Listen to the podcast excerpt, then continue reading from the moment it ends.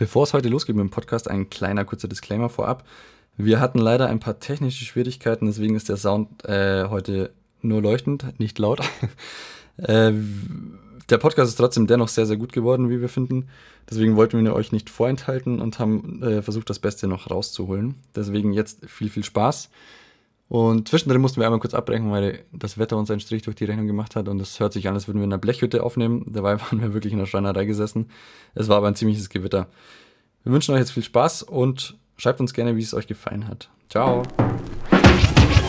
Servus, wir haben heute den Sebi zu Gast, der erzählt uns, wie man eine Schreinerei führt, die es seit 1880 gibt. Unter anderem sprechen wir über Mitarbeiterführung, Mitarbeitergewinnung und wie man ein guter Chef ist. Viel Spaß! Hallo, herzlich willkommen zum 4K1S Podcast von Leuchtend Laut. Heute sprechen wir über das Thema Mitarbeiterführung, Mitarbeitergewinnung und das allgemeine Chefsein. Mit mir am Tisch sitzen der Sebastian Strauch, der Johannes und ein Glas wunderschöner Cornichons. Ähm, ich spreche mal ganz kurz einen kleinen Introtext zum Sebi, denn dann kann er mich äh, korrigieren, falls ich etwas falsch gemacht habe oder nicht. Sebastian ist äh, staatlich geprüfter Raum- und Objektdesigner, Schrägstrich Schreinermeister und auch Geschäftsführer einer Traditionsschreinerei im Herzen von Eichach, das ist auch die Heimatstadt von Hannes und mir. Und die Schreinerei besteht jetzt schon in der vierten Generation und hat ihren Ursprung im Jahr 1880 gehabt. Wow, Sebi, war das richtig? Korrekt. Korrekt. Und jetzt gleich die Einstiegsfrage. Wie schafft man es, über 140 Jahren ein laufendes Business am Start zu haben? Das ist eine sehr hochtrabende Frage für so einen einfachen Handwerksbetrieb.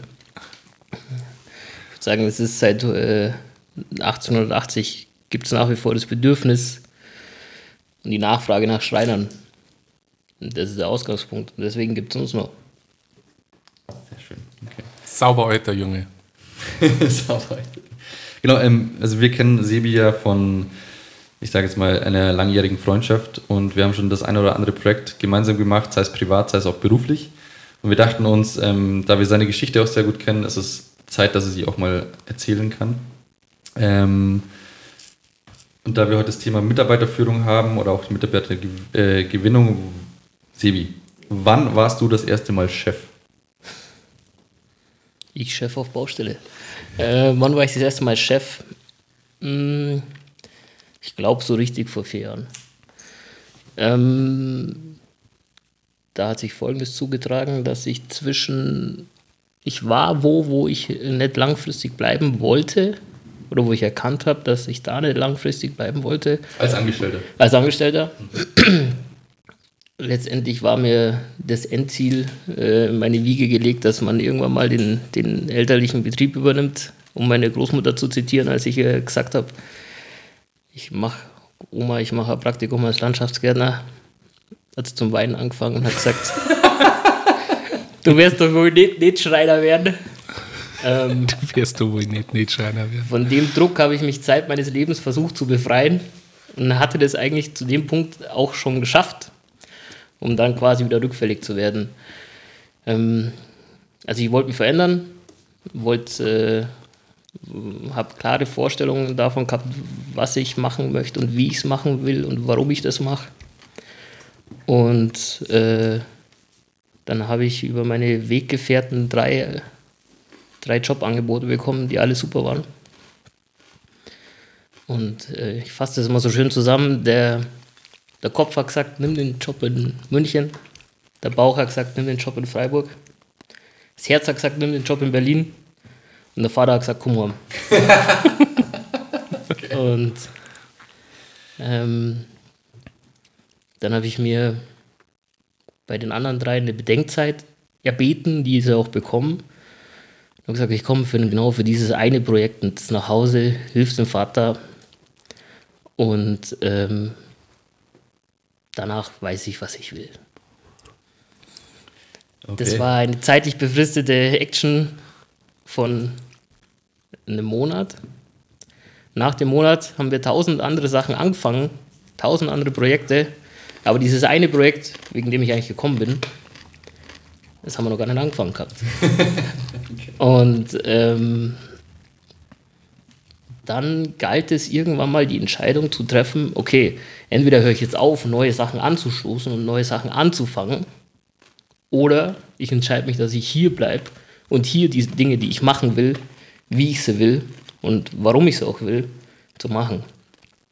Und in dem Moment ist mir dann, glaube ich, klar geworden, okay, jetzt, jetzt bin ich Chef, jetzt muss ich Chef sein. Und zu dem Zeitpunkt bestand die Firma Strauch aus einem Mitarbeiter, mir.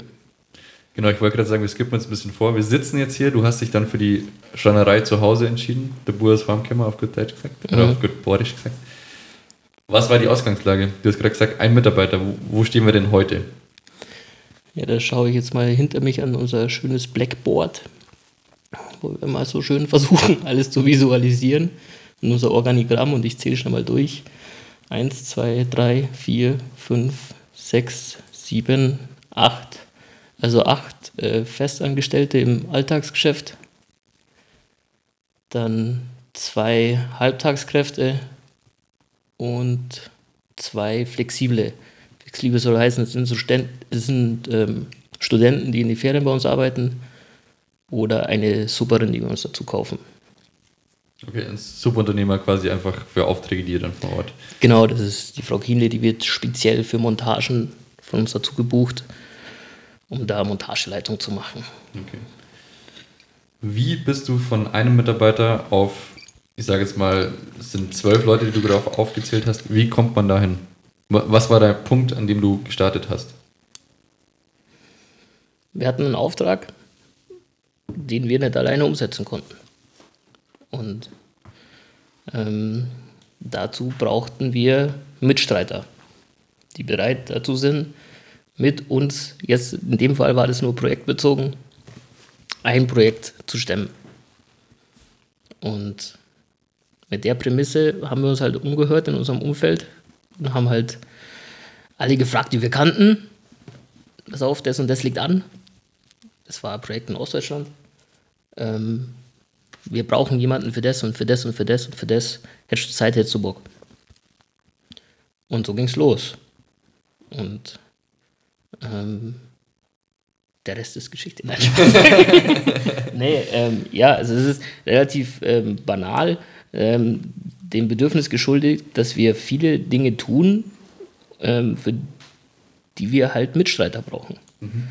Also das ist, geht ganz bei einer ganz banalen Tätigkeit los. Wir wollen eine Platte furnieren, die kann ich nicht alleine in die Presse heben. Da brauche ich einen zweiten Mann dazu. Und ähm, das war eigentlich die, die Grundintention. Warum überhaupt Mitarbeiter? Okay, ich finde es bei uns ist interessant. Also wir sind auch an einem Punkt, wo wir sagen, brauchen wir mehr Leute. Können Hannes ja. bestätigen.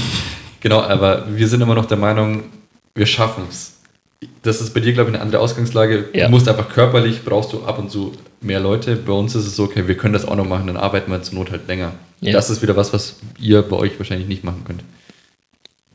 Oder Der Tag hat 24 Stunden und mit einer Hand kann man keinen Knoten knüpfen. Das ist Podcast gewöhnt euch jetzt schon an diese äh, wunderschönen Floskeln von dir. Ich wollte gerade sagen, das, ja, das wird heute hageln. Ja, äh, Wir brauchen wer eine Floskelkasse. Wer mich kennt, der weiß, dass ich äh, ein Fan von bildlicher Sprache bin. Weil das für mich, mir hilft, mir komplexe Dinge einfach zu erklären. Ich würde es gerne mal bei dem Punkt einhaken. Du hast gesagt, okay, du hast dich im Umfeld umgehört und dann sind halt Leute für diese Projekte dazugekommen. Das waren aber wahrscheinlich dann nicht die festen Mitarbeiter. Ähm, ich glaube, nicht jeder ist auch den Ansprüchen gerecht der Firma Strauch oder beziehungsweise du hast eine gewisse Idee, was ein Mitarbeiter können muss und auch können soll. Wie kommst du dann an die Leute, die du auch wirklich brauchst? Also wie machst du das? Was ist da deine Vorstellung davon? Ja, das ist ganz interessant, weil das eine geht mit dem anderen relativ schnell Hand in Hand und als ich das begriffen habe, äh, ab da ist es ein Selbstläufer geworden. Also wir haben uns am Anfang auch recht schwer getan, ähm, jemanden zu finden, auch jemanden zu finden, der unseren Ansprüchen gerecht wird, in der Zeit, in der jeder eigentlich Facharbeiter gesucht hat. Und ähm, dabei lag eigentlich die Logik für uns relativ vor der Haustür. Also, wie gesagt, wir sind eine sehr, sehr breit aufgestellte Firma. Wir machen über die pra Planung, über die Fertigung, über die Montage alles und schreiben uns auf die Fahne immer ganzheitlich und ähm, projektorientiert zu arbeiten. Und äh, das bedarf dafür Mitarbeiter, die genau das Skillset mitbringen, die in der Breite sehr flexibel einsetzbar sind, die lackieren können, die mit, äh, mit Vollholz umgehen können, die ihr Handwerk verstehen, ähm, die aber auch auf der, auf der Baustelle spontan agieren können. Und ähm, da war das erstmal eine Mammut-Herausforderung, so jemanden zu finden. Und ähm, bis wir mal realisiert hatten, ja, diejenigen, die so arbeiten können, die wollen auch so arbeiten. Die wollen nicht den ganzen Tag an Maschine X stehen und da irgendwelche Bretteln einschieben. Und als wir angefangen haben, das zu kommunizieren, das, äh, was wir machen, wussten wir alle, wussten auch alle anderen. Äh, das ist, unterscheidet sich nicht so viel von, von vergleichbaren Firmen. Das, wie wir machen, schon ein bisschen eher. Ähm, das entscheidende Kriterium, das ist, ich weiß, das wird oft bemüht, ist dieses, warum wir es machen. Das Wie und das Warum wir es machen, das unterscheidet uns von anderen Firmen. Und das war, glaube ich, auch eine Motivation für alle folgenden Mitarbeiter, die gesagt haben, ja, cool, da kann ich mir vorstellen zu arbeiten, da zu arbeiten. Aber eher dann Mund-zu-Mund-Propaganda oder ist das dann wirklich was, wie, wie kommuniziert ihr sowas? Oder wie bekommt ja. das ein potenzieller Mitarbeiter mit? Also ich schwöre ja immer noch seit, seit Generationen bewährt auf diese Mund-zu-Mund-Propaganda. Weil jedes Zusammenarbeiten, egal in welcher Hierarchie, egal um was es geht, steht und fällt ja immer mit dem Grundvertrauen.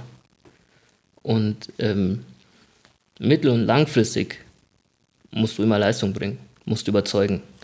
Und der Betrieb, der in unserer Branche, also klassisches Handwerk, ähm, keine adäquate Leistung abliefert, der stirbt von ganz alleine. Und, ähm, Im übertragenen Sinne. richtig, im übertragenen, im übertragenen Sinne. Aber der erste Schritt, der steht und fällt mit dem ersten Vertrauen. Und je mehr Vertrauen da ist, desto, desto einfacher ist es auch für alle Beteiligten, für beide Seiten. Und desto mehr Möglichkeiten hat man. Und ähm, da ist diese Vorschusslorbeere, sag ich mal, die man dadurch bekommt, dass jemand sagt, da gehst du zum Strauch, ähm, die ist unbezahlbar. Wusst du was Gescheites, gehst zum Strauch. Genau. Und das spricht, das spricht für beide Seiten. Also das spricht dafür, dass quasi der potenzielle Mitarbeiter einen Vorschusslorbeere hat, als auch der potenzielle Arbeitgeber. Und ähm, das ist glaube ich, ein unbezahlbarer Grundstock für jegliche Art von Zusammenarbeit. Ähm, gut, wir haben uns natürlich dann auch der sozialen Medien bedient. Ah, Instagram. Ah, dieses äh, Instagram. Dieses, dieses Internet, dieses von Internet. dem alle sprechen. Also, das war ähm, auf jeden Fall ein Baustein, ähm, der wichtig war, aber der nicht entscheidend war. Ähm, das hat genauso wie bei, bei wenn, wir, wenn wir neue Kunden, neue Projekte bekommen, läuft das ähnlich. Also meistens geht es darum, dass es über eine Empfehlung kommt. Aber was ist der erste Schritt? Der erste Schritt, ich schaue äh, Instagram, ich google den. Und wenn da, der, wenn da der Draht unter, unterbrochen wird, ähm, dann hast du schon verloren. Und ähm, genauso würde ich sagen, war das bei unseren Mitarbeitern auch. Das lief über Mund-zu-Mund-Propaganda, dass wir da erstmal jedem erzählt haben, ob er es wissen wollte oder nicht. Du pass auf, ich brauche jemanden, der mit mir die und die Projekte stemmt. Und der hat die, die, die Information weitergetragen. Der hat die vervielfältigt. Und was hat der aber dann gemacht? Der hat uns dann gegoogelt. Logischerweise. Und, ähm, in dieser genialen Kombination aus dem Besten von, von zwei Welten würde ich jetzt mal die meisten, die meisten Kooperationen zurückführen. Gegenüber Kunden, gegenüber Kollegen und so weiter. Sehr schön. Also ich glaube, es ist bei uns ähnlich auch. Also wenn wir jetzt suchen würden, wir würden natürlich einen Aufruf über Instagram auch starten und natürlich auch erstmal umhören, wer sucht denn gerade, auch auf den gängigen Plattformen natürlich. Ähm, aber es ist, glaube ich, nicht so regional wie bei dir.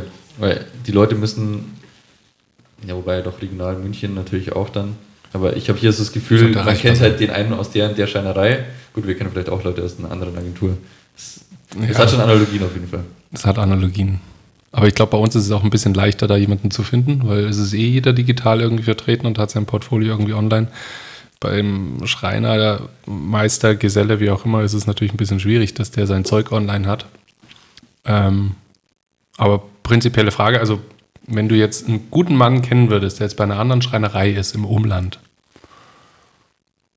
würdest du da aktiv auf den zugehen und sagen, du, ich bräuchte Hilfe? Oder gibt es da so eine Art Ehrenkodex hier, wo man einfach sagt, okay, nee, auf keinen Fall? Also, toi, toi, toi hatte ich die beneidenswerte Situation, dass ich zu so einem Schritt nie, nie, wie sagt man, nie gezwungen war. Ich glaube, ich würde das auch aus dem logischen Menschenverstand und aus einem respektvollen Ehrgefühl meinem Kollegen gegenüber so nicht tun. Das ist was anderes, wenn der äh, Mitarbeiter aus konkreten Wünschen an uns herantritt, dann kann man darüber sprechen. Aber ähm, da schwirren jetzt auf die Frage tausend Variablen in meinem Kopf umeinander, ähm, die mir die Antwort der Frage nicht so einfach machen. Ähm, weil ich, für Sie. Ja, ich versuche es kurz und knapp, aber die Frage ist dann auch, ja, ähm, wie, wie, wer ist der Kollege? Wie äußert sich mein Verhältnis langfristig gegenüber dem Kollegen dann? Ähm, was ist die Intention? Was ist es für ein Mitarbeiter, dem es so leicht fällt, von der Firma wegzugehen? Ähm, das sind so viele Fragen, die die Postwenden in meinem Kopf auf, äh, aufploppen würden. Also Abgesehen davon, dass ich jetzt sagen würde, ich würde das jetzt Stand heute niemals aktiv machen. Ähm, wo, wo ich mir denken würde, okay, das ist einfach schon äh, mir tausend Fragen in meinem Kopf, tausend Variablen. Ähm, ich tue mir immer schwer mit pauschalen Antworten. Okay. Es gibt immer sowohl als auch. Yin Yang, alles ist in Bewegung. Wie, wie führst du deine Mitarbeiter dahin, dass sie optimal arbeiten können? Ich meine, du hast vorhin gesagt, nicht jeder hat Bock, das Material in diese Maschine zu führen und das den ganzen Tag. Was bei euch eh nicht ähm, der Fall ist, ihr seid eine Schreinerei, ihr macht individuelle Projekte, keine, keine Ahnung, Massenproduktion, sage ich mal. Könnt ihr auch, das weiß ich, aber ist nicht euer Hauptfokus. Was tust denn du dafür, damit jeder Mitarbeiter auch gehört wird und das machen kann, was er gerne möchte? Und ist das sinnvoll, das zu tun? Ich denke, dass es auf alle Fälle sinnvoll ist wie wir das machen, ist auch eher immer so aus der Entwicklung raus und immer den logischen Menschenverstand folgend gewachsen. Hm. Es gibt verschiedene Ansätze und Bilder und Versionen von, von, von Führung oder sowas. Ähm, wir tun uns das sehr leicht, weil wir da doch noch sehr handwerklich geprägt sind. Und, ähm, Watschen und Wurstsammel oder was? nee, also bei uns ist es relativ, das ist das, was alle Leute immer sagen, ja, ihr seht am Ende vom Tag, was ihr gemacht habt. Ähm, das, äh, ihr wisst immer relativ, also wir sind ein sehr, sehr greifbares Gewerk. Wir wissen, was wir tun, was am Ende dabei rauskommen soll. Und ich glaube, darum geht's. Ähm, bei uns ist, wie wir da hinkommen darüber kann man, kann man debattieren. Aber wo es hingehen soll, das muss klar sein. Und ähm, da versuchen wir halt eben zu sagen, okay, ähm, wir einigen uns auf eine Zielsetzung. Da wollen wir hin. Und davon zeichnen wir ein Bild. Wir zeichnen dieses Möbel. Und wir zeichnen eine, Deadline auf unserem, auf unserem Blackboard. Sagen, zu dem Zeitpunkt müssen wir da sein. Und da sind wir alle einer Meinung. Und wie wir da hinkommen, da lassen wir ein bisschen, das ist ein bisschen Interpretationsspielraum. Da, wir können uns immer über das, wie, wie wir da hinkommen, unterhalten. Und da hat jeder bei uns Grenzen und Freiheiten. Ähm, aber wo wir hinwollen, da sind wir uns einig. Und ich habe die Frage vergessen. Wie du es deinen Mitarbeitern ermöglicht, sich dann, ich sag mal, zu entfalten. Also dass sie optimal arbeiten können einfach. Also kommen die aktiv auf dich zu und sagen, pass auf, Sebi, ich möchte nicht mehr an der Kreissäge stehen, an der Hobelmaschine stehen, was auch immer. Oder ist das was, was dir irgendwann auffällt, dass du sagst, okay, pass auf, du wärst vielleicht doch im Büro besser geeignet, weil du super kreativ planen kannst? Ähm, du bist eher der Montagemensch, deswegen fahr du mit raus auf, auf Montage, du bist eher der Werkstattmensch. Wie, wie ist das? Gehen die Mitarbeiter aktiv auf dich zu? Oder ist das was, was man als Chef erkennen muss und dann eben auch umsetzen, auch wenn es vielleicht nicht im Sinne des Mitarbeiters im ersten Schritt ist, du aber langfristig denkst, das ist besser? sowohl, ich, sowohl als auch, ich glaube, es wäre die Wunschvorstellung, dass man sagt, ja, der Mitarbeiter erzählt mir das von alleine, was er will und kommt zu mir und sagt mir, pass auf, das und das läuft falsch, ich würde gerne das und das machen und ähm, ja, das wäre schön. ähm, ich denke aber nicht, dass es so ist. Man kann positiv darauf hinwirken, indem er das vielleicht äh, gut vorlebt. Nach dem Prinzip Floskelalarm, die Treppe wird von oben gekehrt. ähm, oh, ich glaube, wir müssen einen Slider machen mit allen Floskeln für Instagram. Mit, äh, äh, mach mal, mach mal. Ja, ähm, aber prinzipiell ist es, glaube ich, schon auch ähm, Verantwortung des Chefs zu sagen, okay, ich versuche zumindest eine Kultur zu etablieren, in der das möglich ist, in der Mitarbeiter äh, das Selbstverständnis und den Mut haben, das zu äußern, was sie möchten, wo sie hin möchten, was sie sich erhoffen, was sie sich erwünschen, was sie sich erträumen. Ähm, aber man, ähm, wenn man das halt merkt, der ist unglücklich oder der ist da vielleicht besser oder da schlechter, ähm, gehört es halt auch zur Aufgabe, glaube ich, dann, dass man da mal nachfragt und da mal äh, vielleicht auch eine Plattform oder eine Umgebung schafft, in der über sowas gesprochen werden kann. Das kommt mit Sicherheit bei vielen Firmen und auch anderen, anderen Arbeitsrhythmen zu kurz. Da haben wir uns halt ähm, gezielt so ein paar, paar Meilensteine immer gesetzt, damit wir das nicht aus dem Auge verlieren. Auf beiden Seiten. Also wenn ein neuer Mitarbeiter kam, habe ich das eigentlich immer so gepflegt, dass wenn der kommt, ähm, dann kommt er in unseren ähm, Verhau, sage ich mal, und in, in diese total äh, diverse Firma Strauch hier rein, sieht, was wir machen, was irgendwie auch so nicht Standard, nicht einfach ist, sieht die Chefs, die nicht Standard, nicht einfach sind ähm, und kann sich viele Dinge nicht erklären. Und er bringt, bringt ja in der Regel ein wahnsinniges Know-how und seine eigene Geschichte, seine eigene Erfahrung mit. Und sieht Dinge und sagt, ja, warum läuft es so, warum ist es so und er kann sich das nicht erklären. Und das ist gut. Ähm, das muss man zum Schätzen wissen. Und ich habe das so gepflegt, ich habe gesagt, pass auf, es wird eine Million Dinge geben, die siehst du und du kannst dir nicht erklären. Es gibt eine Million Dinge, die stören dich. Die meinst du, die kannst die weißt du besser. Ähm, schluck's erstmal runter. Uns gibt es seit 1880. Na, nein, nein, in, in dem Sinne, sondern äh, merk dir das, schreib dir das auf. Merk dir das. Ich möchte nicht, dass du das vergisst. Weil wir hier drin, wir haben Scheuklappen, wir sehen das nicht mehr. Das ganz banal, die Leiste, die im Eck, Eck liegt, die liegt da schon seit zehn Jahren. Keiner weiß warum, wieso, weshalb liegt da. Und mit der Zeit gibt, wird, wird sich, werden sich die Dinge trennen. Dinge, die du dir erklären kannst und die du einziehst die du logisch findest und Dinge, die immer noch genauso banal sind wie am Anfang. Und ähm, so nach drei Monaten gehen wir Abendessen. Und dann sind erstmal die körperlichen Bedürfnisse gestillt, essen, trinken. Und dann sagst du mir die Dinge, die du dir noch nicht erklären kannst. Und äh, das ist wahnsinnig viel wert. Das ist wahnsinnig viel wert. Und ähm, so ging das im Großen, war das so die, die erste rein aus dem logischen Menschenverstand Maßnahme, die wir in diese Richtung unternommen haben. Und das haben wir mittlerweile zu einer Art Tradition äh, kommen lassen, dass wir sagen, wir essen zusammen jeden Freitag. Vorsicht, Floskel. Ja, ich wollte schon fragen, was kommt die nächste? äh, jede Gemeinschaft, die nicht regelmäßig zusammen ist, zerbricht. das ist Fakt. Ähm, wir haben am Freitag unser Weißwurstfrühstück, das mittlerweile ein Kartoffel- und Weißwurstfrühstück ist, aufgrund von Veganern und vegan ernährenden Menschen in unserer Firma. Ähm, und das ist genau das Gleiche wie, wie, wie ganz am Anfang. Das sagen, unter der Woche arbeiten wir zielorientiert, da wo wir hinwollen. Und unterwegs fallen uns Dinge auf, die merken wir uns. Ich persönlich habe so eine kleine Notizliste in meinem Handy, die merke ich mir. Und wenn die am Freitag nach diesem Weißwurstfrühstück immer noch auf der Liste unerklärlich sind, dann sprechen wir das an. Dann reden wir darüber miteinander.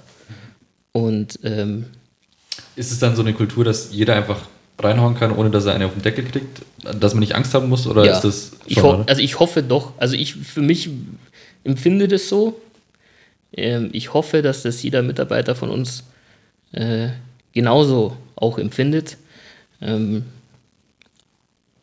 das ist dann auch immer viel, viel Input, kommt auch von, von sag ich mal, in der Hierarchie eher unter, unten stehenden Menschen. Deswegen ist es eigentlich sehr interessant, nach welcher Reihenfolge ähm, das wird.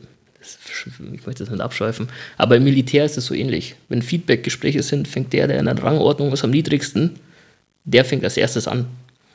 Ähm, weil, nämlich, wenn ich jetzt sage, das, das, das und das, dann ist eine Meinung schon mal vor, vorgegeben oder ist schon mal beeinflusst. Und wenn die von ganz unten kommt, dann ist es noch, äh, dann, dann spricht derjenige noch frei. Unbeeinflusst, ohne Angst. Und ähm, das sind ja oftmals auch die, die Dinge, die einem dann am weitesten bringen. Die Kleinigkeiten, die, hey, pass auf, an der Kantenschleif, wenn ich da rechtwinklig schleifen muss, ist das ein riesen Scheißdreck, weil bla bla bla, das stört mich. Können wir das nicht anders machen? Das bringt uns übers Jahr gesehen wahnsinnig viel weiter. Ähm, aber es muss mal, muss mal die Möglichkeit geben, dass derjenige, der an der Kantenschleife steht, das aussprechen kann. Und es ist halt im Zweifelsfall vielleicht dann der Lehrling oder so. Da habe ich jetzt eine schöne Floskel aus der Ausbildung. Haus raus. Ähm, oder keine Floskel, aber das war eine schöne Umschreibung, äh, weil ich habe mich einmal aufgeregt, dass ich halt immer im ersten Lehrjahr so blöde Arbeiten machen musste. Ähm, und habe das immer in mich reingefressen und irgendwann habe ich mich halt beklagt und habe gesagt, warum sagst du es denn nicht früher? Scheiße fällt natürlich von oben nach unten, aber das bedeutet ja nicht, dass man sie nicht wieder raufwerfen kann. das fand ja. ich sehr gut. Und das trifft eigentlich jetzt ganz gut auf die, äh, auf die Militär-Mechanik. Ähm, also, ich glaube, also da ist auch Fehlerkultur mit Sicherheit auch, auch ein großer, ähm, ein großes Thema. Ähm, wir haben, also wie gesagt, wir machen selten Dinge, die Standard sind, selten Dinge, die einfach sind. Und genau das ist auch unsere Daseinsberechtigung. Wir, brü wir brüsten uns damit, dass wir ähm, ganz, ganz individuelle Bedürfnisse ganz tief in die Thematik befriedigen können, mit dem großen Slogan, hey, und wir sind designorientiert. Ähm, und da kann man jetzt eine ganze Podcast-Folge mit Sicherheit machen, was bedeutet Design und äh, ähm, was ist Unterschied, der Unterschied zwischen Design und Kunst und Architektur. Und das ist mit Sicherheit ein spannendes Thema. Das hatte ich schon mal gesagt. Ich habe dich schon mal zitiert. Ja, das hat mich sehr gefreut. Zum Schluss, ja. ja. Ähm, und wir, die Dinge, die wir, die wir, die wir herstellen, die wir, die wir entwickeln, die sind meistens Stückzahl 1. Das sind eigentlich Prototypen. Und es wird von uns aber immer verlangt, dass die so perfekt sind wie Serienprodukte. Und diesen Anspruch versuchen wir natürlich traditionsgemäß immer zu erfüllen. Nichts andere, keine andere Erwartung hat man, wenn man an den Schreiner herantritt. Ähm, und dann gibt es eben neue technische Errungenschaften, neue gestalterische Ideen, Visionen, die wir versuchen mit als erste umzusetzen. Beispiel ähm, flächenbündige Steckdosen. So, also ein, ein wahnsinnig reizhaftes, kleines Detail mit einem unfassbaren Mehraufwand. Und ich weiß noch, das erste Projekt, das wir gemacht haben, das ging so dermaßen, also das Projekt war am Ende perfekt, das war super.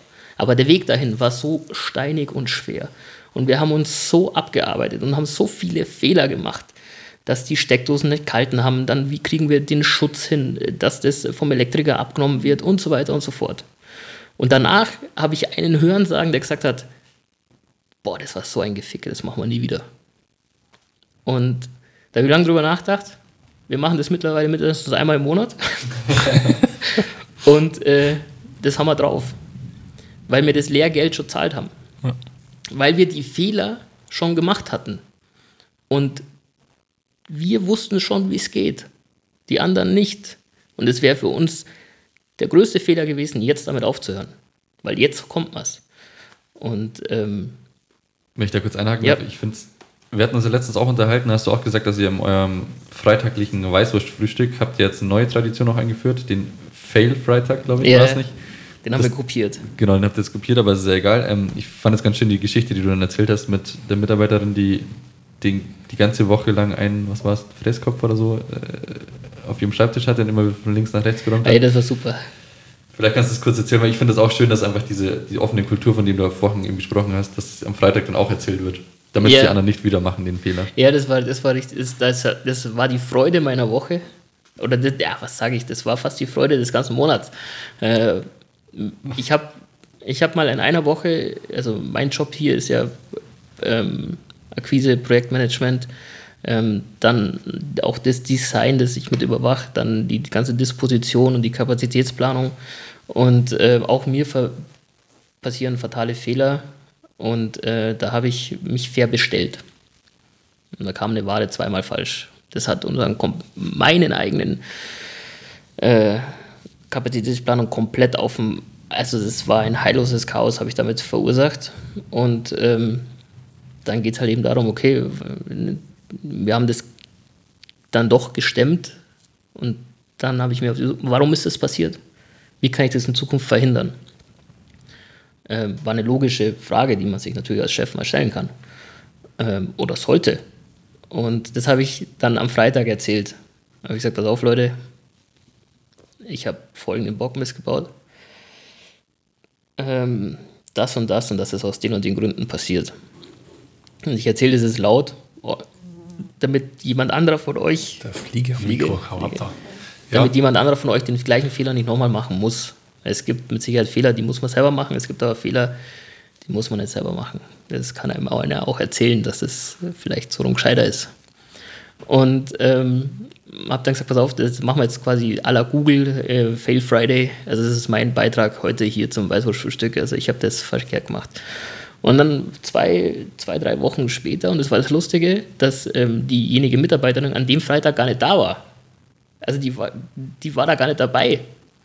Ähm, und hatte aber den ganzen Freitag, ich saß mit ihr zusammen am PC, weil wir uns ein Projekt angeschaut haben und bei der Zeichnung gegrübelt haben und da lag immer so ein Fräser im Weg. Den habe ich ständig von links nach rechts geschoben. Also, ja, was willst du mit dem Fräser da? Ja, das, ja, na, warte, den brauche ich nachher noch. Das ist mein Beitrag zum Fehlfreude.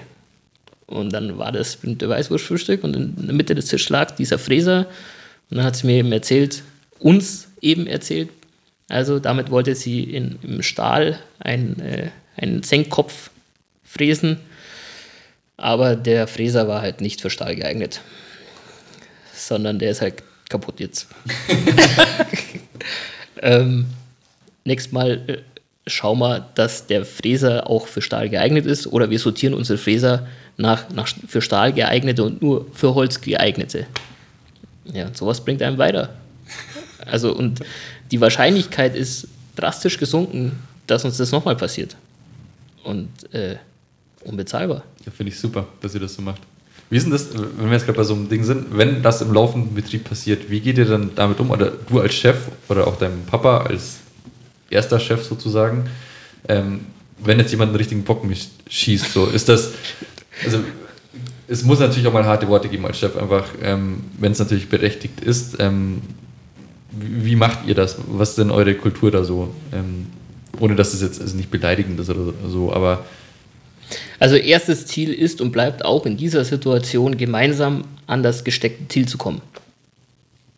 Das ist in jedem Moment, auch in dem Stressmoment und in dem Moment die oberste Priorität. Immer zielgerichtet zu bleiben.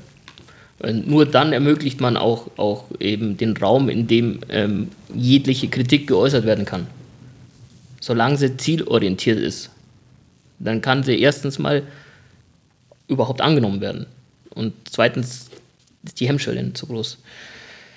Ja, und dann muss man halt eine Fehleranalyse machen. Ja, warum ist das passiert? Wie können wir in Zukunft verhindern, dass das nochmal passiert? Aber alles auf einer sachlichen Ebene. Ja, natürlich. Also alles andere, ähm, alles andere geht dermaßen nach hinten los. Das macht, das ist immer dem logischen Menschenverstand folgen. Also ich kann ja immer auch nur von mir auf andere schließen. Und ähm, wann bin ich denn auch aus meiner Perspektive bereit, über Fehler zu reflektieren oder also, also da gibt es für mich keinen anderen Weg, außer äh, sachlich zu bleiben. Finde ich persönlich jetzt auch sehr gut. Ich glaube, da muss man selbst einfach sehr reflektiert sein, damit man sowas machen kann. Ich kenne auch Chefs, die brüllen dann los und sagen, was ist denn das für eine Scheiße? Und dann hast du als Mitarbeiter, bist du eingeschüchtert und willst dann erst recht nichts mehr falsch machen. Und genau das ist dann diese Zwickmühle, in der du drin steckst und dann passieren erst recht Fehler. Deswegen finde ich das sehr schön, dass ihr das so habt. Wir hatten jetzt noch nicht so ähm, den Fall bei uns, sag ich mal, oder? Also vielleicht du in deiner Ausbildung, weiß ich jetzt nicht, ob du mal richtig Bockmist gebaut hast. Nö, ich habe schon mehrmals Bockmist gebaut, aber ähm, da gab es dann halt ein klärendes Gespräch, wo ganz klar auf den Tisch gelegt wurde, was die Optionen sind ähm, und wie ich mich jetzt äh, verbessern sollte. Andernfalls gibt es halt einfach Konsequenzen. Äh, und dann war, dann war klar, wie der Hase läuft. Also da musste nicht geschrien werden. Es ist lustig, weil du sagst, Konsequenzen. Oh, jetzt regnet es im Hintergrund. Das ist ein schönes Ambiente. Äh, weil du sagst Konsequenzen, das ist lustig. Das erinnert mich, ähm, was ich woanders aufgeschnappt habe. Ähm, wie gesagt, da kommen wir jetzt wieder sehr tief in die Philosophie. Generell finde ich es ja auch, kurz vor Abschweif, sehr, sehr. Äh, hey! Oh, jetzt wird es richtig dramatisch. Also ich finde es sehr, äh, sehr schmeichelhaft, dass ihr mich äh, zu dem Thema befragt. Das freut mich sehr. Ähm, letztendlich ähm, glaube ich, habe ich da die Weisheit mit Sicherheit nicht mit, äh, mit äh, Löffeln gefressen, arbeite da täglich äh, immer zielorientiert an der Sache. Äh, der erste Schritt war, als der Andi mir gesagt hat, ey, wir wollen über, über Mitarbeiterführung sprechen und sowas. War meine erste Reaktion. Ich habe da Anna eine SMS geschickt. Äh, du, pass auf, äh, da kommen halt zwei Jungs vorbei, die wollen mit mir über Mitarbeiterführung sprechen. Mir fehlt aber noch ein Mitarbeiter. Anna ist eine Mitarbeiterin vom Sibi. Genau. Und ähm, das wollte ich zwischendrin, bevor ich das vergesse, nochmal erwähnen, dass es, es gehören ja immer zwei dazu und es ist immer eine Frage der Perspektive. Und zu dem Thema Konsequenzen, ähm, ich habe die Meinung jemand andre, von jemand anderen äh, mir zu eigen gemacht, äh, der gesagt hat, ähm, er glaubt, dass Menschen Dinge nur aus zwei Gründen tun. Ähm, weil sie Angst vor Konsequenzen haben ähm, oder um Schmerzen. Also weil sie Angst vor Konsequenzen, Schrägstrich Schmerzen haben oder aus Lust gewinnen. Und ähm, natürlich funktioniert wahrscheinlich beides. Die Frage ist, was ist besser? Mhm. Oder was führt zu mehr Eigeninitiative, zu ähm, mehr Freude und auch zu der Bereitschaft, äh, mal außerhalb der Grenzen zu denken und einen ähm, sich dem mal den extra Meter zu gehen. Mit Sicherheit nicht die Angst vor Konsequenzen. Dann erfülle ich nämlich genauso weit, bis die Konsequenzen nicht mehr fürchten muss und dann höre ich auf. Wenn es mir Spaß macht und ich den tieferen Sinn verstehe, dann gehe ich auch mal den Extrameter. Ähm, von dem her würde ich mich hüten, einen, einen Kollegen, Mitarbeiter, Chef, egal wem, jemals mit Konsequenzen zu konfrontieren. Ähm. Nee, also in meinem Beispiel war das, ähm, ich hätte fast eine äh, 40.000 Euro Produktion in den Sand gesetzt. ja, aber bloß fast. ja, fast. Und er hat gesagt, es ist ja jetzt alles gut gegangen, aber wenn du das nochmal so handhabst, dann gibt es Konsequenzen. Dann fliegst du halt raus. Also sowas kann ich hier nicht brauchen. Ich brauche halt hier Arbeiter, die halt einfach das gut hinkriegen und du kommst jetzt, das war halt gerade, ich kam frisch mit dem Abi aus der Schule ähm, und war halt einfach so richtig schön schülernaiv. Bin mit einem Lächeln durch, die, durch den Betrieb gelaufen und habe gedacht, dass ich halt mit, mit einem Bitte und mit einem Augenzwinkern alles erledigen kann. So funktioniert aber halt ein Betrieb nicht. Also du, du musst, musst du halt funktionieren, du bist halt ein Rädchen und wenn das anfängt zu hinken, dann äh, wird das größere Rädchen nicht mehr weiterlaufen. Und ähm, ja, da gab es eine klare Ansage. Das war jetzt ja nicht so, dass er gesagt hat, okay, dann fliegst du hochkant raus, sondern es war halt einfach, okay, das musst du dringend ändern, weil sonst funktioniert dieser Betrieb hier nicht. Ja. Ich glaube, wir müssen an der Stelle mal kurze Pause machen und unterbrechen. Sehr weil, gerne. Äh, wir haben jetzt im Hintergrund sehr viel Regen, äh, aber wir sind gleich wieder da. So, wir sind wieder zurück. Das Gewitter hat sich ein bisschen gelegt. Wenn es noch ein bisschen donnert, ist es die Dramaturgie dieses Gespräches, das wir jetzt hier hatten. Wir waren gerade dabei, dass wir ähm, besprechen, diese Kultur der Angst ist nicht gut. Ähm, ich würde jetzt gerne nochmal auf ein Thema zurückkommen und zwar Ziele des Unternehmens, beziehungsweise Sebi, du als Chef kommunizierst du, beziehungsweise wissen deine Mitarbeiter, wohin es gehen soll mit der Firma Strauch?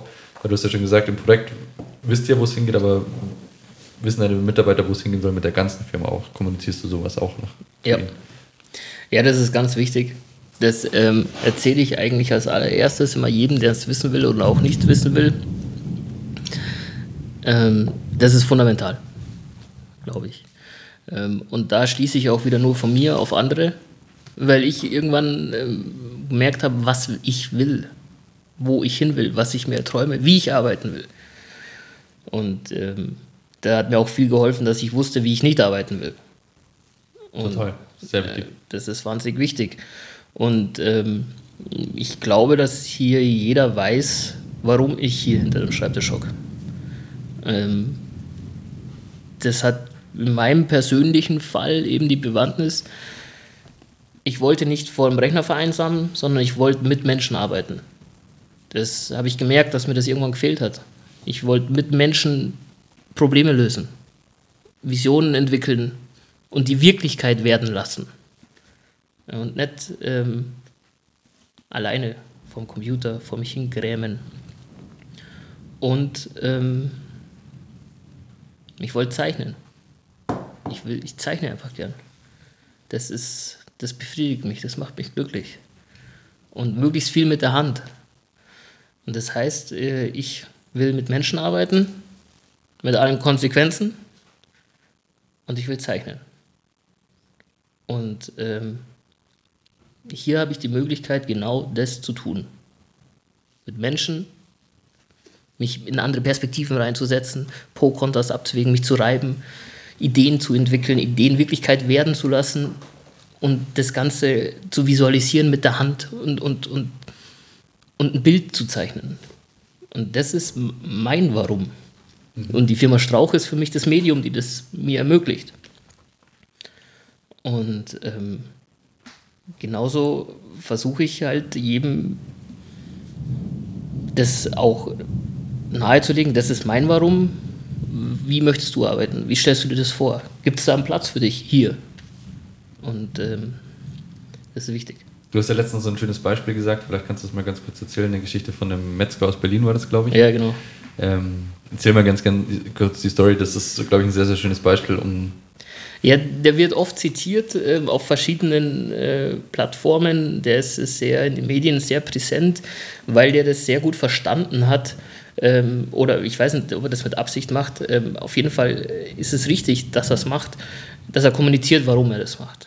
Und er hat so ein Bild gezeichnet, das für ihn, die, das für ihn nicht gestimmt hat. Der ist Metzger, Tradition, Handwerk, etc., bla bla, alles dahingestellt. Aber er wollte nicht in einer Branche arbeiten, in dem das Fleisch aus Hochsicherheitsdraht kommt, die mit Stacheldraht und Videokameras überwacht werden. Das, so wollte er nicht arbeiten. Das, das wollte er nicht. Und ähm, hat dann eine eigene Kultur halt erschaffen, wie er sich eine zeitgemäße ähm, Antwort auf dieses Thema vorstellt. Und ähm, die Pointe ist halt, dass bei dem eine Verkäuferin in Kreuzberg in seiner Filiale steht, die Veganerin ist. Also so geht die Urban Legend. Und äh, die wird mit Sicherheit da nicht stehen, weil sie so viel Bock auf Fleisch hat, sondern äh, weil die auch ihr Warum hat. Und das lebt und das versteht und das so will. Und das überschneidet sich dann mit der Firma. Genau. Und das ist auch das Schöne, also ich finde auch, wenn eine Firma Werte hat, hinter denen sie auch steht und auch die Chef diese Werte dann eben leben, das haben wir am Anfang auch gemacht, wir haben uns Markenwerte rauskristallisiert, fünf Stück, die habt ihr hier auch, Levi, das weiß ich, weil wir das damals auch ein bisschen zusammengearbeitet haben. Wenn man das aber auch lebt und den Mitarbeiter vorlebt, dann hat man eine gemeinsame Vision. Dann kann man sich damit auch identifizieren. Und das ist genau das, glaube ich, auch, warum Mitarbeiter lange bei Firmen bleiben. Ein Punkt, den ich noch interessant finde, weil wir müssen, glaube ich, langsam zum Ende kommen. Wie gehst du mit Kündigungen um? Oder ist ja auch was, was ja. man lange irgendwann mal mitmacht als Chef? Ja, das ist genau der, der Punkt mit dem, ähm, wie lange. Ähm, früher, wir kommen aus einer Denke, oder, oder mein Vater und die Generation vor mir, ähm, wo wir davon ausgehen, noch dieses Bild, einer kommt zu einer Firma und bleibt da bis an Rente geht. Das äh, weiß ich nicht, ob das damals richtig war. das mal dahingestellt. Fakt ist, es ist nicht mehr zeitgemäß. Ähm, ich habe am Anfang erzählt, wie wir für dieses eine Projekt Leute gebraucht haben. Und das hat wunderbar funktioniert. Und danach haben wir wieder in den, in den konservativen Denkmodus zurückgeschalten und haben uns dann gewundert, warum wir keine Leute mehr kriegen. Ähm, und äh, ich glaube, das ist viel, viel ähm, einfacher und logischer darauf aufzubauen, dass man sagt, okay, wir einigen uns für eine gewisse Zeit Partner zu sein, ähm, um gemeinsam einer Vision folgend zu reisen. Das sind eigentlich Reisende. Und ähm, das ist aber nichts Statisches. Das ist immer in Bewegung. Und ich habe letztes Mal das mit so, einem, mit so einer, mit einer Geschichte bildlich versucht zu visualisieren. Und ähm, mein Beispiel war das, wir wollten, also ich wollte mit einem Ruderboot, da kann man drüber streiten, warum machst, willst du das mit dem Ruderboot, das ist wieder ein eigenes Thema für sich. Ich habe dieses Projekt, ich will mit meinem Ruderboot auf die Fraueninsel und starte von einem Punkt irgendwo am Chiemsee und will auf die Fraueninsel rudern. Ich weiß, ich schaffe es mit diesem scheiß großen Ruderboot nicht alleine. Ähm, also logisch, ich suche mir jemanden, der auch dahin will der mit mir dahin rudert. Und auf dem Weg dorthin kommen wir an Herrn Chiemsee vorbei. Wenn jetzt aber einer nur bis Herrn Chiemsee will, dann ab, nachdem wir an Herrn Chiemsee vorbei sind, hört er auf zu rudern. Der rudert in die falsche Richtung. Und ähm, dann ist es aber vielleicht auch nicht falsch zu sagen, okay, pass auf, wir rudern trotzdem gemeinsam los. Und du darfst auf dem Weg in Herrn Chiemsee aussteigen. Und dann nehmen wir jemanden mit, der von dort aus weiter will zur Fraueninsel.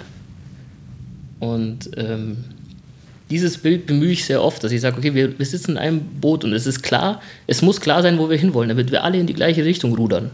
Und wenn einer merkt, ey, ich will da gar nicht mehr hin oder ähm, sich da nicht mehr damit identifiziert oder so, dann muss der auch die Möglichkeit haben, aussteigen zu dürfen oder ich muss als Mitruderer sagen, du pass auf, ist es besser, wenn der aussteigt. Und ähm, dann ist es für beide eine Win-Win-Situation. Also das ist nicht so dogmatisch, dass du, du bist da eingestiegen, du musst da jetzt sitzen bleiben. Weil jeden Meter, den wir ab der, ab der einen Insel weiter zur anderen rudeln und je weiter der dagegen rudert, desto schlimmer wird es. Also der muss aussteigen dürfen. Das finde ich eine sehr schöne Metapher. Ich glaube, äh, damit würde ich jetzt auch schon in die erste Rubrik einsteigen. Und in die zweite? In die zweite, stimmt. Oh, nee, also ja, gut, ja. okay, gut. Wir hatten jetzt das Gesprächsthema, jetzt kommt der Fakt des Tages. Fakt des Tages. Fakt des Tages passend zum heutigen Gespräch und zu Sebastian ist, ähm, Sebastian hat sich in seinem Leben bisher noch nirgends beworben. Ihm sind alle Jobs, die er bisher hatte, vor die Füße gefallen. Wahrheit oder nicht? Wahrheit. Finde ich sehr interessant. Aber es ist gut. Ähm es waren noch nicht wenige. ja, aber ähm, das Glück ist mit den Holden, oder wie heißt dieser Superspruch, damit ich auch mal eine Floskel drop? Eigentlich das Glück ähm. ist mit den Liebenden, glaube ich, aber.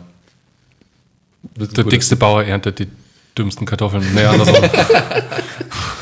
andersrum war es. Okay. Ähm, ich würde gleich mal weitergehen in äh, die Inspiration der Woche. Inspiration der Woche. Inspiration der Woche. Inspiration der Woche. Ich habe ja gerade eigentlich Urlaub. Warum eigentlich? Ich bin immer noch hier und wir hocken bei mir im Büro. ähm, ich habe einen Podcast gehört ähm, mit dem Ferdinand von Schirach. Äh, das ist ein Autor, den ich sehr schätze. Den, eines der wenigen Bücher, die ich äh, lese, sind, die sind immer von dem. Und der hat so eine klare, einfache Sprache und nimmt sich viel Zeit und ähm, nimmt wertfrei verschiedene Perspektiven ein. Das fand ich sehr beruhigend, schön und inspirierend. Genau. Ferdinand von Schirach, bester Mann. Ferdinand von Schirach. Magst du? Ja, ähm, ich bin auch wieder hier, sehr nah am äh, Podcast. Und zwar ist mir beim Reinmarschieren sind mir mal wieder die wunderschönen Rosen hier im Garten aufgefallen. Das äh, hat mich an Sebastians Großmutter erinnert. die auch ein Urgestein dieser Firma ist. Ähm, und die hat damals, als ich aus München gekommen bin, habe ich noch in München gewohnt. Mittlerweile tue ich das ja nicht mehr, ähm, aber ich hatte regelmäßig, ähm, wir haben es immer Munich Depressions genannt, gerade zur, zur Weihnachtszeit ist immer alles in München so hektisch, man rennt von Meeting zu Meeting, hat Calls, pipapo, was halt in unserer Branche sehr, sehr üblich ist. Und dann war ich in Eichach und äh, da hat Sebastians Großmutter noch gelebt. Und dann waren wir im Garten gestanden und auf einmal kommt sie her und sagt, Mein Sebastian, gestern, da hat es anders gerenkt als am Tag davor. Und ich habe einfach gedacht, wow, das sind die Probleme in Eichach. Dass es an einem Tag anders regnet als am Tag davor. Und ich dachte mir, okay, wie dumm bist du eigentlich? Du hast hier Calls und Meetings und hetzt dich ab wegen irgendeiner Scheiße. Und in Eichach geht es einfach nur darum, entschleunigt zu sein und es regnet anders. Man kann das wahrnehmen. Und das fand ich sehr, sehr schön. Deswegen, also entschleunigt euch mal wieder, fokussiert euch auf was anderes. Geil, so einen Moment hatte ich auch mal. Äh, ich weiß gar nicht mehr, wo es war. Ich glaube, ich kam auch wieder aus München äh, und war bei der Bank oder was weiß ich was. Und dann saßen da zwei ältere Herren hinter mir. Und dann haben die sich unterhalten. Das erste, was gefallen ist, hast du gesehen? Sind wieder da. ich denke mir so, Alter, das würdest du in München einfach niemals hören. Hey, die Störche sind wieder da. Das, ist, äh, das war ein sehr schöner Moment. Da habe ich mir so gedacht, geil, das sind einfach Probleme, die will ich auch irgendwann haben. Fand ich sehr gut. Da fällt mir noch, was- wenn das nicht zur Sache tut, kann man das auch rausschneiden.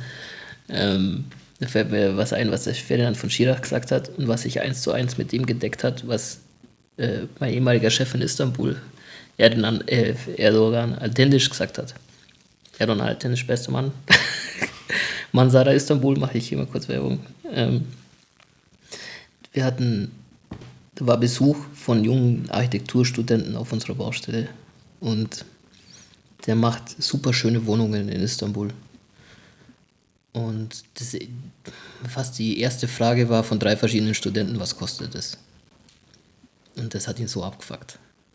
Und ähm, danach hat er mir das erzählt und hat gesagt, ja, also das ist die falsche Motivation, das ist die falsche Herangehensweise, das ist total daneben. Und das war das Nette, weil Ferdinand von Schirach in dem Interview genau ähnliches gesagt hat. Ähm, man macht es, um Geld zu verdienen, weil man sich eine Absicherung davon erhofft. Dabei funktioniert die Logik viel umgekehrter. Macht das, was, was dir Freude bereitet, für das du brennen kannst, wo du den Extrameter gehst. Und dann läuft dir das Geld automatisch hinterher. Und das war, äh, fand, ich, fand ich sehr entscheidend, weil es vielleicht auch ein bisschen wieder sich deckt mit unserem Warum-Thema. Warum mache ich das? Äh, da ist äh, da ist das eine einfach die zu kurzfristig gedankte, ge- gedachte Motivation. Ja, nicht die langfristige. Auf, auf die Langstrecke ist es zum Scheitern verurteilt. Sehr schön. Ich finde, das ist ähm, das perfekte Ende auch. Bedanken wir uns an der Stelle und würden uns dann auch verabschieden. Und dann gehört gleich nach äh, unserem Jingle die Bühne dir. Vielen Dank, Sibi. Kreatives zum Schluss. Ich habe, wie gesagt, eigentlich Urlaub, eigentlich deswegen, weil wir hier im Büro sitzen. ähm, dann habe ich mir überlegt, was lese ich äh, jetzt im Urlaub. Und ähm, da habe ich mich mit dem Autor von dem kleinen Prinzen auseinandergesetzt. Der gute Mann, äh, von dem ist folgendes Zitat überliefert. Wenn du ein Schiff bauen willst, dann trommle nicht Männer zusammen, um Holz zu beschaffen, Aufgaben zu vergeben und die Arbeit einzuteilen, sondern lehre die Männer die Sehnsucht nach dem weiten, endlosen Meer. Life